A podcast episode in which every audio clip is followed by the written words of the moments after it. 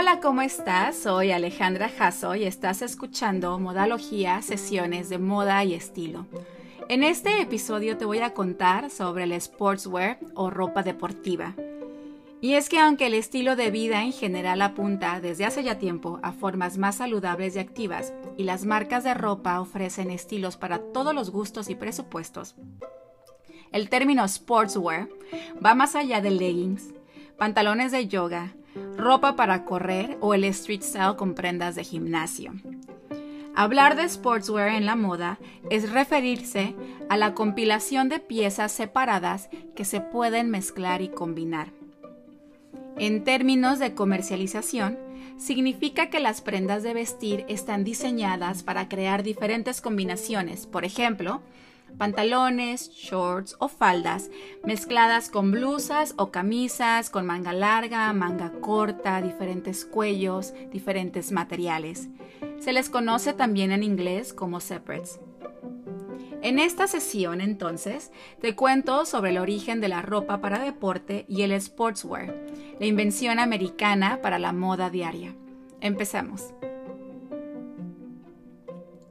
Hoy en día, el American Sportswear evoca imágenes de jeans ajustados, suéteres cómodos, abrigos, faldas coquetas, chaquetas y pantalones.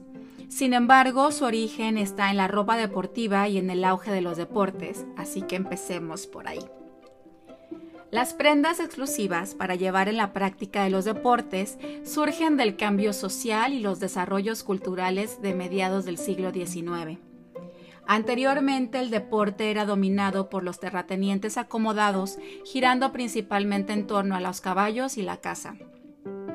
La vestimenta en general eran prendas de moda modificadas a una mayor libertad de movimiento y práctica de la actividad con mayor comodidad. Por ejemplo, la caza del zorro o del ciervo requería abrigos con faldas y botas altas para proteger las piernas, y eso sí, una confección elegante y a medida que no entorpeciera la maniobra del jinete en terrenos irregulares. En el caso de la práctica de la equitación, los redingotes o abrigos de montar largos, rectos, estrechos y severamente hechos a medida surgieron a finales del siglo XVIII en Inglaterra y viajaron a Francia para convertirse en una prenda de moda para hombres y mujeres durante varias décadas. También en este siglo, las mujeres adoptaron abrigos de equitación personalizados basados directamente en los estilos de los hombres, creando así un estándar que todavía caracteriza estas prendas en el siglo XXI.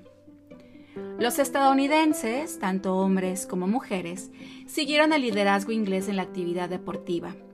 Estas elecciones de la clase alta establecieron el tono y proporcionaron los modelos para el futuro pero se requirió la democratización para afectar el cambio en general en la ropa para actividades deportivas. Y eso llegó con la revolución industrial y el auge de las actividades de ocio, incluso entre las clases trabajadoras y las más pobres. En el siglo XIX, con la población en las ciudades y las clases trabajadoras sin más actividades que beber en sus pequeños tiempos libres, encontraron en los deportes un escape a su realidad y una práctica más segura para llenar ese vacío, ya fuera como practicantes o como espectadores. Los inmigrantes europeos de los Estados Unidos, particularmente los de Alemania y los de países escandinavos, llevaron una variedad de deportes y juegos al aire libre para hombres y una cultura de la salud y ejercicio que practicaban en sus clubes privados. La ropa para estas actividades era más relajada que la ropa de calle de la época y consistía a menudo en una combinación de pantalón y camisa. Los nativos americanos también tienen una larga historia de juegos de equipo, versiones tempranas de varios juegos de pelota que continuaron jugando una vez que la población se mudó a la ciudad. Sin embargo, fue el béisbol el que se convirtió en el deporte de equipo más popular y su atuendo singular el que más influyó en la ropa deportiva masculina. En la década de 1850, muchos clubes de trabajadores jugaron el juego, convirtiendo al béisbol rápidamente en el deporte favorito de Estados Unidos. En 1868, las Medias Rojas de Cincinnati fueron el primer equipo importante en adoptar un uniforme de camisa suelta, pantaloncillos holgados y calcetines a la rodilla resistentes. Los pantalones inusuales, tan diferentes de los pantalones pitillo de la época, llevaban el nombre en honor a Dietrich Knickerbocker, personaje ficticio del siglo XVII del autor Washington Irving y primer equipo de béisbol americano. Estos se convirtieron en los pantalones aceptados para los deportes activos en general. Los uniformes de deporte de contacto surgieron de la necesidad. Los jugadores requerían protección contra daños corporales en deportes como el fútbol y el hockey. También necesitaban dejar que el cuerpo respirara y permitirle moverse con mayor facilidad y libertad posible mientras realizaban el deporte. Toda la historia de la ropa deportiva activa está vinculada a la educación superior, el desarrollo cada vez más rápido de la tecnología textil y los Juegos Olímpicos. Por ejemplo, el fútbol, un juego nuevo y favorito en las universidades de hombres a fines del siglo XIX, adoptó un knickerbocker acolchado de cuero combinado con otra innovación, el jersey o tejido de punto de lana. Este tejido, invento inglés de la década de 1880, era perfecto para los jerseys deportivos e inspiró a los que hoy tenemos en tiendas. El jersey fue igualmente adoptado en el vestido de deporte para la mujer. El nuevo tenis de césped de la década de 1870 estaba listo para un tejido flexible que permitiera mayor libertad de movimiento, y la camisa de jersey cubrió esa necesidad. En esa misma década, las estudiantes en las nuevas universidades para mujeres dejaron sus corsés, enaguas y polizones por faldas más simples y jerseys tomados directamente de los uniformes masculinos para participar en deportes como remo y béisbol. El ambiente universitario fue importante en el desarrollo de la ropa deportiva porque su ambiente permitía un tipo de ropa más holgada, menos rígida e informal en los campus, totalmente aislada de la formalidad de la vestimenta urbana de moda. Los Juegos Olímpicos también influyeron en la evolución de la ropa de deporte, introduciendo en cada edición nuevas creaciones de ropa deportiva activa. Desde el primer encuentro en 1896, los hombres, por ejemplo, aparecieron con ropa pequeña para competir en atletismo y en eventos de natación. Desde la introducción del lástex en la década de 1930 hasta el spandex en el siglo XXI, las telas y sus innovaciones han tenido un papel importante en el desarrollo de ropa deportiva activa.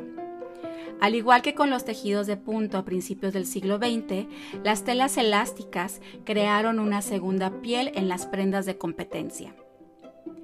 Este nuevo concepto resultó irresistible para hombres y mujeres en todos los deportes activos.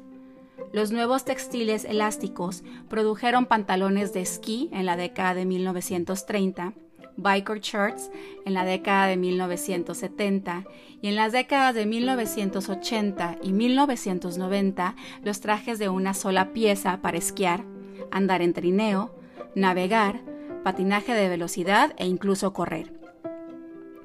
Las Olimpiadas de verano o invierno y su publicidad empezaron a hacer la ropa deportiva activa muy popular, siendo solicitada incluso por gente que no practicaba ningún deporte pero quería lucir como su deportista o equipo favorito. El sportswear, a diferencia de la ropa deportiva activa, cumple un papel completamente diferente. Aunque sus raíces son las mismas, el sportswear se refiere al aspecto de moda de la ropa para el deporte en lugar de la parte del atletismo y de la práctica del deporte mismo. Los artículos individuales como los jerseys, los suéteres, las camisas de cuello de tortuga salieron directamente de los deportes activos. Ciertas chaquetas también se vincularon con el deporte y por lo tanto con la ropa deportiva. El más notable de estos es una prenda básica de la vestimenta moderna, el blazer. Esta chaqueta estándar de corte recto, de finales del siglo XIX, fue adaptado tanto para las universidades como por los primeros clubes deportivos de tenis y golf que surgieron en las décadas de 1870 y 1880 usaban los colores del club en rayas que llaman o llamaban blazes o llamas en inglés. Por lo tanto, los conocemos como blazers. Los blazers a rayas fueron populares hasta la década de 1920, con reintroducciones a finales de los años 50 y 60. En la década de 1930, los blazers se confeccionaron en colores sólidos y hoy forman parte del fondo de armario tanto de hombres como de mujeres. Los nuevos estilos sueltos de la década de 1920 permitieron un enfoque mucho más libre en la vestimenta de mujer para el juego y el deporte. Los vestidos para deportes como el golf y el tenis eran tan admirados con sus faldas plisadas, tops a la medida, a veces de dos piezas, a veces de uno, en telas cómodas y lavables, que se convirtieron en los prototipos para una de las prendas más americanas, el vestido camisero. Tan bienvenidos fueron estos vestidos de tenis que hoy todavía prevalecen para jugar el juego. La noción de diseñar prendas separadas para combinar de manera coordinada un concepto clave de la ropa deportiva o sportswear comenzó en Nueva York a mediados de la década de 1920 cuando Bertie Holly introdujo una línea de prendas separadas que podrían intercambiarse entre sí para sugerir un guardarropa más grande. Antes de mediados del siglo XX, las firmas de ropa estadounidenses copiaban los estilos franceses para su mercado. Los años de la Segunda Guerra Mundial dificultaron la comunicación con Europa y los estadounidenses comenzaron a apreciar a su talento local. A medida que las mujeres comenzaron a disfrutar de actividades de ocio a principios y mediados del siglo XX, los diseñadores desarrollaron ropa deportiva para satisfacer sus necesidades y cuyas vidas estaban volviendo cada vez más rápidas, convirtiéndose en participantes activas en deportes como el golf, el tenis y la natación. Y un vestuario casual de ropa deportiva se convirtió en una necesidad.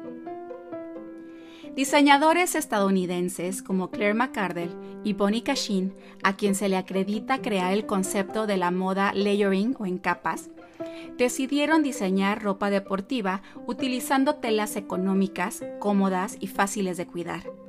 Empresas de vestuario en la década de 1940 comercializaron prendas o separates bien diseñadas, particularmente para la multitud en edad universitaria, a precios económicos que podían costear. Después de la guerra y la introducción del New Look por Christian Dior, la distinción entre la ropa estadounidense y la parisina se hizo aún más evidente. Los diseñadores estadounidenses recurrieron cada vez más a las expresiones casuales en la moda que las mujeres de su país amaban. En los años 50, el sportswear se hizo famoso. El aspecto universitario se volvió popular y los suéteres se convirtieron en artículos imprescindibles. Además, los suburbios comenzaron a influir en las tendencias de la moda. Bermudas, vestidos de cóctel, pantalones y prendas de punto se convirtieron en imprescindibles. Los adolescentes no salían de casa sin sus faldas con la aplicación del perrito puro, suéteres con cuello de Peter Pan, bufandas, jeans, chaquetas de cuero y calcetines al tobillo. En California, las mujeres comenzaron a usar los Levi's como artículos de moda.